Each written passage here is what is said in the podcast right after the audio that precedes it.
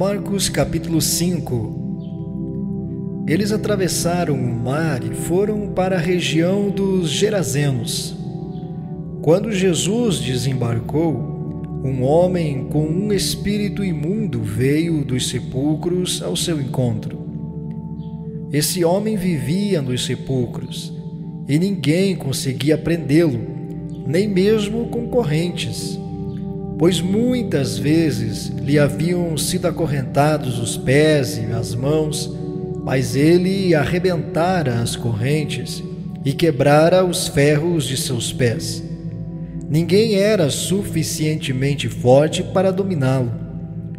Noite e dia ele andava gritando e cortando-se com pedras entre os sepulcros e nas colinas. Quando ele viu Jesus de longe, correu e prostrou-se diante dele e gritou em alta voz: Que queres comigo, Jesus, filho do Deus Altíssimo? Rogo-te por Deus que não me atormentes. Pois Jesus lhe tinha dito: Saia deste homem, espírito imundo. Observe que o espírito disse que estava sendo atormentado por Jesus. Muito embora Jesus ainda não tivesse feito nada contra ele. Tão somente a presença de Cristo e o poder que estava no ministério de Jesus fez com que este demônio se manifestasse e fez com que ele fosse atormentado. Esse é o destino certo de todos os espíritos malignos, o tormento eterno no inferno. Versículo 9. Então Jesus lhe perguntou: Qual é o seu nome? Meu nome é Legião, respondeu ele, porque somos muitos. E implorava a Jesus com insistência que não os mandasse sair daquela região. Uma grande manada de porcos estava pastando numa colina próxima. Os demônios imploraram a Jesus: manda-nos para os porcos, para que entremos neles. Ele lhes deu permissão e os espíritos imundos saíram e entraram nos porcos. A manada de cerca de dois mil porcos atirou-se precipício abaixo, em direção ao mar, e nele se afogou. Os que cuidavam dos porcos fugiram e contaram esses fatos na cidade e nos campos e o povo foi ver o que havia acontecido. Quando se aproximaram de Jesus, viram ali o homem que fora possesso da legião de demônios, assentado, vestido e em perfeito juízo, e ficaram com medo. Os que estavam presentes contaram ao povo o que acontecera ao endemoniado e falaram também sobre os porcos. Então o povo começou a suplicar a Jesus que saísse do território deles. Quando Jesus estava entrando no barco, o homem que estivera endemoniado suplicava-lhe que o deixasse ir com ele. Jesus não o permitiu, mas disse: Vá para casa, para a sua família e anuncie-lhes quanto o Senhor fez por você e como teve misericórdia de você. Então aquele homem se foi e começou a anunciar em Decápolis o quanto Jesus tinha feito por ele. Todos ficavam admirados. O Senhor Jesus não permitiu que o gadareno se tornasse seu discípulo, o seguisse e o acompanhasse. Qualquer outra pessoa, encontrando um homem num estado tão deplorável de possessão, certamente o discipularia, o conduziria para um lugar e acompanharia sua vida. Mas Jesus o enviou para casa. Na cidade onde esse homem morava, não havia igreja, não havia pastor, não havia discipulador, não havia provavelmente nem sequer os escritos da Torá. Mas Jesus sabia que este homem fora visitado pelo amor de Deus. E quando o amor de Deus visita alguém, a vida desta pessoa nunca mais é a mesma. Esse homem saiu contando as maravilhas que experimentou na presença de Deus. O povo dessa região ficou escandalizado, ficou chocado, porque o poder de Deus e o amor de Deus chocam os fundamentos da nossa vida, os fundamentos da religião, os fundamentos da sociedade.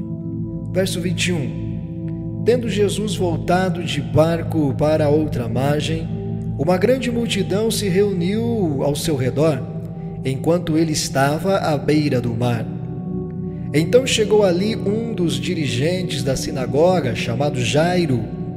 Vendo Jesus, prostrou-se aos seus pés e lhe implorou com insistência: Minha filhinha está morrendo. Vem, por favor, e impõe as mãos sobre ela, para que seja curada e que viva. Jesus foi com ele. Uma grande multidão o seguia e o comprimia. E estava ali certa mulher que havia 12 anos vinha sofrendo de hemorragia. Ela padecera muito sob o cuidado de vários médicos e gastara tudo o que tinha, mas em vez de melhorar, piorava. Quando ouviu falar de Jesus, chegou por trás dele, no meio da multidão, e tocou em seu manto porque pensava: se eu tão somente tocar em seu manto, ficarei curada. E imediatamente cessou a sua hemorragia, e ela sentiu em seu corpo que estava livre do seu sofrimento. No mesmo instante, Jesus percebeu que dele havia saído poder. Virou-se para a multidão e perguntou: Quem tocou em meu manto? Responderam os seus discípulos: Vês a multidão aglomerada ao seu redor e ainda perguntas: Quem tocou em mim? Mas Jesus continuou olhando ao seu redor para ver quem tinha feito aquilo. Então a mulher, sabendo o que lhe tinha acontecido, aproximou-se e prostrou-se aos pés de Jesus, tremendo de medo, contou-lhe toda a verdade. Então ele lhe disse: Filha, a sua fé a curou Vá em paz e fique livre do seu sofrimento. Em todos os evangelhos, um dos fatos que você mais vai encontrar são testemunhos de curas, libertações e milagres. Você consegue ter compaixão dessa mulher? Doze anos sofrendo com sangramento, hemorragia procurou todos os médicos que existiam naqueles dias, todo tipo de tratamento. Nada resolvia o seu problema. Gastara todo o dinheiro que tinha. Estava morrendo, doente, falida, sem ter condições de fazer nada pela sua vida. Mas ela ouviu falar que aqueles que tocavam nas vestes de Jesus eram curados. Então ela disse: Eu farei o mesmo. Se tão somente tocar na roupa dele, eu serei curada. E ela toca na roupa de Jesus. E imediatamente o poder de Deus sai e cura esta mulher. O poder de Deus é para tirar o sofrimento das pessoas.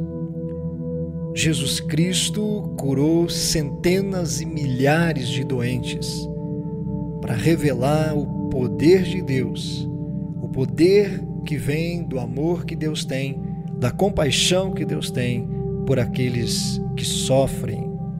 Verso 35: Enquanto Jesus ainda estava falando, chegaram algumas pessoas da casa de Jairo, o dirigente da sinagoga. Sua filha morreu, disseram eles. Não precisa mais incomodar o mestre.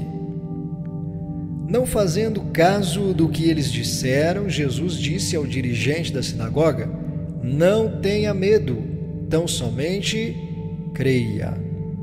Você pode confiar quando Jesus diz: Não tenha medo, somente fique firme na fé, somente creia. A notícia era verdadeira, a filha tinha morrido. Mas isso não importa quando você está com Jesus. Porque se Jesus falou, é certeza de que as coisas serão diferentes. não tenha medo, somente creia no que Jesus diz. Verso 37. E não deixou ninguém segui-lo, senão Pedro, Tiago e João, irmão de Tiago. Quando chegaram à casa do dirigente da sinagoga, Jesus viu um grande alvoroço, com gente chorando e se lamentando em alta voz. Então entrou e lhes disse: Por que todo este alvoroço e lamento? A criança não está morta, mas dorme. Mas todos começaram a rir de Jesus. Ele, porém, ordenou que eles saíssem, tomou consigo o pai e a mãe da criança e os discípulos que estavam com ele, e entrou onde se encontrava a criança. Tomou-a pela mão e lhe disse: Talita cumi, que significa, menina, eu lhe ordeno, levante-se. Imediatamente a menina que tinha 12 anos de idade levantou-se e começou a andar. Isso os deixou atônitos. Ele deu ordens expressas para que não dissessem nada a ninguém e mandou que dessem a ela alguma coisa para comer. E aqui nós encerramos o capítulo 5 do Evangelho de Marcos, com Jesus ressuscitando a filha de Jairo. Jesus diz: Por que essa lamentação? Por que essa multidão em prantos e lamentando em alta voz? A menina não está morta, ela apenas dorme. E o povo riu dele, porque eles sabiam que ela estava morta. Mas para aquele que é o Salvador do mundo, para Jesus Cristo, morrer e dormir é a mesma coisa. Ressuscitar um morto é a mesma coisa que despertar alguém que está descansando, que está dormindo. O poder de Deus estava com Jesus para socorrer as aflições dos homens. Este é o Cristo dos Evangelhos, aquele que vive e que reina sobre todas as coisas.